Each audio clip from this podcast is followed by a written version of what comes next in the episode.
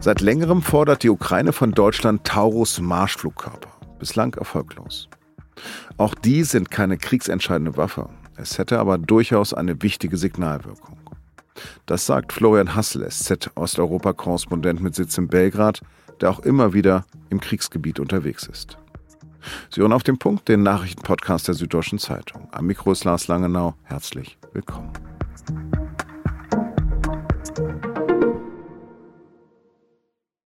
Nach den USA ist Deutschland der größte Unterstützer der Ukraine mit Waffen zur Abwehr der russischen Invasion. Zur Erinnerung. Vor zwei Jahren ging es zunächst nur um Helme für ukrainische Soldaten. Dann, nach dem Angriff am 24. Februar 2022, haben auch deutsche Rüstungslieferungen rasant an Tempo zugelegt. Erst wurden Panzerabwehrwaffen und Bodenluftraketen geliefert. Dann schwere Panzerhaubitzen, Flugabwehrsysteme und mehrfach Raketenwerfer. Später auch Kampfpanzer. Alles ist inzwischen an der Front und zum Schutz der Städte im Einsatz. Und Deutschland hat zugesagt, bald Militärhubschrauber zu liefern. Aber eins liefert Deutschland bislang nicht: Taurus Marschflugkörper. Volodymyr Zelensky hat am Sonntagabend in der ARD-Talkshow Karen Mioska erklärt, dass er noch auf das Okay von Scholz hofft. Schützenhilfe bekommt der ukrainische Präsident von Scholz Koalitionspartnern, zum Beispiel von der grünen Bundestagsvizepräsidentin Katrin Göring-Eckardt. Deutschland habe, Zitat, versprochen, dass wir alles bereitstellen, was wir können und was die Ukraine braucht. Taurus ist das, was wir haben und die Ukraine jetzt braucht. Ähnlich sieht es FDP-Fraktionschef Christian Dürr. Grüne und FDP arbeiten bereits an einer breit angelegten Bundestagsinitiative für die Ukraine-Hilfen. Und in die soll auch die Union eingebunden werden. Meinen Kollegen Florian Hassel habe ich zunächst gefragt, was denn Taurus Marschflugkörper im Widerstand gegen die russische Armee bewirken könnten. Seine Aufnahme ist leider im Gespräch abgebrochen und er klingt dann mitten im Gespräch etwas anders. Bitte entschuldigen Sie.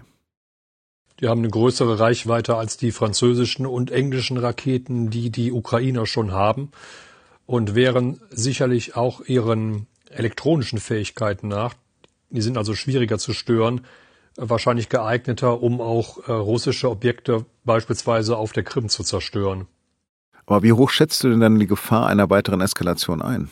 Also wenn die Eskalation bedeutet Angriffe auf Russland mit Taurus, dann glaube ich, die ist bei Null. Denn die Ukrainer haben sich auch an die Zusagen, die sie gegenüber den Amerikanern getroffen haben, nämlich die HIMARS-Raketen, also so eine Art, die, diese Artillerie mit größerer Reichweite nicht gegen russische Ziele zu setzen, gehalten. Es gab einen Bericht allerdings, nachdem sie doch US-Waffen genutzt haben sollten für einen Angriff. Da ging es darum, dass russische Flugzeuge äh, gestartet waren, um ukrainische Ziele anzugreifen. Und die sollen dann angeblich abgeschossen worden sein mit US-Waffen. Und die ganzen Angriffe, die die Ukrainer auf russische Ziele fliegen, also auf die Ölraffinerien, auf Bahnlinien etc. Letztlich hatten wir die Ölraffinerie in St. Petersburg, werden nach allem, was wir bisher wissen, mit ukrainischen Drohnen geflogen und nicht mit US-Waffen oder mit französischen oder englischen Skype oder sonstigen Raketen. Was für eine Dimension haben denn diese Angriffe auf russischem Territorium mittlerweile angenommen? Das ist bei uns lange unterm Radar geblieben. Diese Angriffe haben schon seit einem Jahr ein größeres Ausmaß und am Anfang haben die Ukrainer halt nur relativ grenznahe Ziele angegriffen, später auch Flughäfen, Ölraffinerien, äh, Bahnlinien, you name it. Und ähm, wir wissen natürlich nicht das gesamte Ausmaß, weil die Russen logischerweise nicht daran interessiert sind, das zu veröffentlichen. Wir wissen von den größeren Angriffen, aber wir haben darüber auch bei uns äh, schon kurz nach Beginn meiner Erinnerung nach ungefähr Februar 2023, also vor einem Jahr, relativ bald berichtet und das auch immer wieder getan, dass, es, dass der Umfang schon äh, beachtlich ist. Und eine andere Sache ist es auf der Krim. Ja, die Krim ist Ukraine. Insofern gibt es auch beispielsweise bei den Raketen, äh, die Amerikaner, Engländer oder Franzosen geliefert haben, aus deren Sicht äh, kein Vertun. Das ist ukrainisches Staatsgebiet, besetzt von Russland. Und insofern äh, ist die Krim ein wichtiges Nachschubgebiet, auch über diese Kertschbrücke. Und äh, das ist schon beachtlich. Ich denke, dass die Taurus-Raketen da schon was beitragen könnten, auch russische Kommandostellungen und andere zu zerstören. Es ist sicherlich jetzt nicht die eine kriegsentscheidende Waffe. Selbst wenn die Taurus geliefert würden, dann wären das keine Hunderten oder Tausenden von Stück, sodass man sagen könnte, jetzt werden hier alle möglichen Stellen alleine mit Taurus-Raketen angegriffen. Aber es wäre trotzdem äh, eine wichtige Waffe. Und ich glaube, dass auch die symbolische Bedeutung von der Taurus enorm ist, weil es gibt äh, jetzt ein neues Interview vom ukrainischen Infrastrukturminister, der klar sagt, wir können nicht mit den russischen Produktionskapazitäten konkurrieren. Wir müssen technisch überlegen sein. Genau, du hast es gerade erwähnt, Kanzler Scholz ist wie immer zurückhaltend, verweist auf die Verbündeten. Wie wird denn das bei denen gesehen? Was hinter den Kulissen stattfindet, wissen wir schlicht und ergreifend nicht. Äh, es ist ja nicht so, als wenn jetzt Scholz der Einzige wäre, äh, der sich weigern würde, jetzt noch weiterreichende moderne Raketen zu liefern. Ja, die Amerikaner tun das bisher auch nicht. Es gibt sicherlich im amerikanischen Arsenal auch noch andere Raketen, die geliefert werden könnten über das, was sie bisher getan haben, hinaus. Ich denke nur, dass der bisherige Krieg, die bisherigen zwei Jahre, sich lange daraus, dadurch ausgezeichnet haben, dass wichtige Waffen zu spät geliefert wurden. Und äh, ähm, klar, wir kennen nicht alle Hintergründe und ähm, ansonsten ist sicherlich Kanzler Scholz jetzt nicht der große Boomer, nachdem wir mittlerweile seit Sommer letzten Jahres der wichtigste Militärlieferant weit vor England sind. Ich glaube mittlerweile dreimal mehr als England nach den USA. Ist schon viel, aber äh, diese, ich komme nochmal auf die Taurus und die Signalwirkung, zu sagen, wir liefern sie nicht, signalisiert Putin in meinen Augen, dass die Unterstützung eben ihre bestimmte Grenze hat. Und das ist nach meiner Ansicht nach falsch. Du hast gerade die Soldaten erwähnt, du warst ja auch mehrfach an der Front, zuletzt im tiefsten Winter. Jetzt will Zelensky 500.000 weitere Männer einberufen. In Berichten liest man immer wieder, dass sich doch viele Männer im wehrpflichtigen Alter der Einberufung entziehen können. Wie ist das möglich? Zunächst mal, Zelensky will keine halbe Million Mann einziehen und genau das ist das Problem. Der Generalstab, der militärische Oberkommandierende General Valeri Saluschny, der möglicherweise kurz vor der Entlassung steht, der möchte 450 bis 500.000 Mann einberufen lassen im ganzen Jahr 2024. Jetzt muss man sagen, es gab im letzten Jahr, das war im Februar, die letzte Schätzung vom Londoner Institut für strategische Studien. Das ist weltweit das Institut, was die anerkannteste Militärbilanz erstellt. Also Bilanz, wo festgestellt wird, wer wie viele Soldaten hat. Die haben vor einem Jahr gesagt, die Ukrainer haben 688.000 Militärs. Die Ukrainer haben Verluste gehabt, die mindestens fünfstellig waren, wenn nicht darüber hinaus. Wir wissen nicht, wie viel sie aktuell haben. Und es ist so, dass von diesen Soldaten, die an der Front sind, der größte Teil schon seit zwei Jahren an der Front ist mit kaum Urlaub. Die sind fertig. Das heißt, die müssten ausgetauscht werden. Und um das zu tun, du kannst doch nicht einfach äh, ein paar zehntausend Mann einberufen und dann an die Front schicken. Die müssen einberufen werden. Die müssen im Zweifelsfall erstmal monatelang trainiert werden und können dann im Wechsel an die Front, und deswegen daher kommt diese hohe Nummer äh, von einer halben Million Soldaten, und das will bisher nur der Generalstab.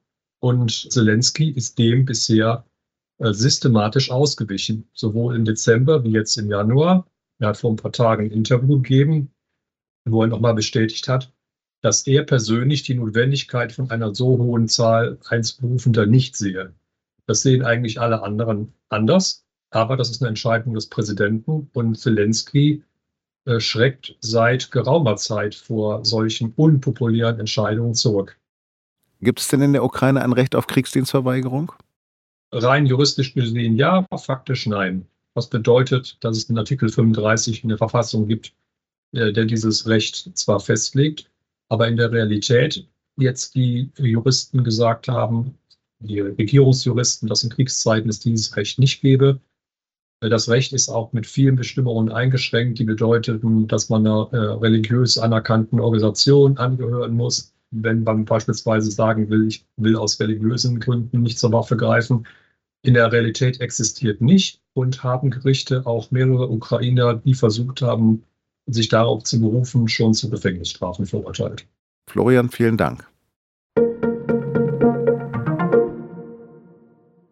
Schauen wir zunächst auf den Bundestag. Da haben am Dienstag die Bundestagsabgeordneten über den Haushalt 2024 debattiert. Finanzminister Lindner von der FDP hat dabei betont, dass es Rekordinvestitionen in Schienen, Straßen und Netze gebe. Die Opposition aber hat der Ampelkoalition eine verfehlte Haushaltspolitik vorgeworfen. Über den Haushalt soll am Freitag im Bundestag entschieden werden.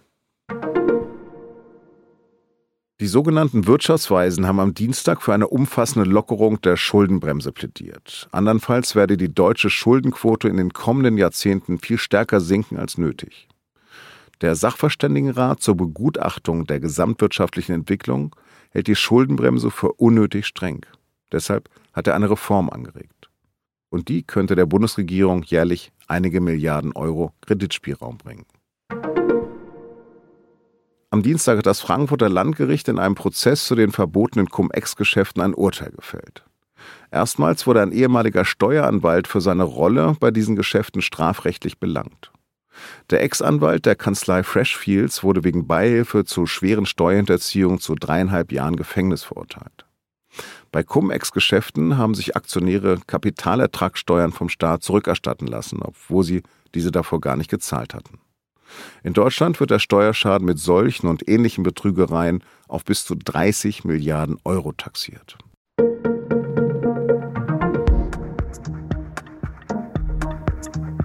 Nach dem Streik ist vor dem Streik. Nach der Bahn trifft es am Donnerstag die Flughäfen. Die Gewerkschaft Verdi hat das Sicherheitspersonal zu einem bundesweiten Bahnstreik aufgerufen. Flugpassagiere müssen sich auf Flugausfälle und Verspätungen gefasst machen. Bei sz.de bleiben Sie über die aktuelle Entwicklung informiert. Redaktionsschluss für Auf dem Punkt war 16 Uhr. Produziert hat die Sendung Annika Binger. Vielen Dank fürs Zuhören und bis morgen.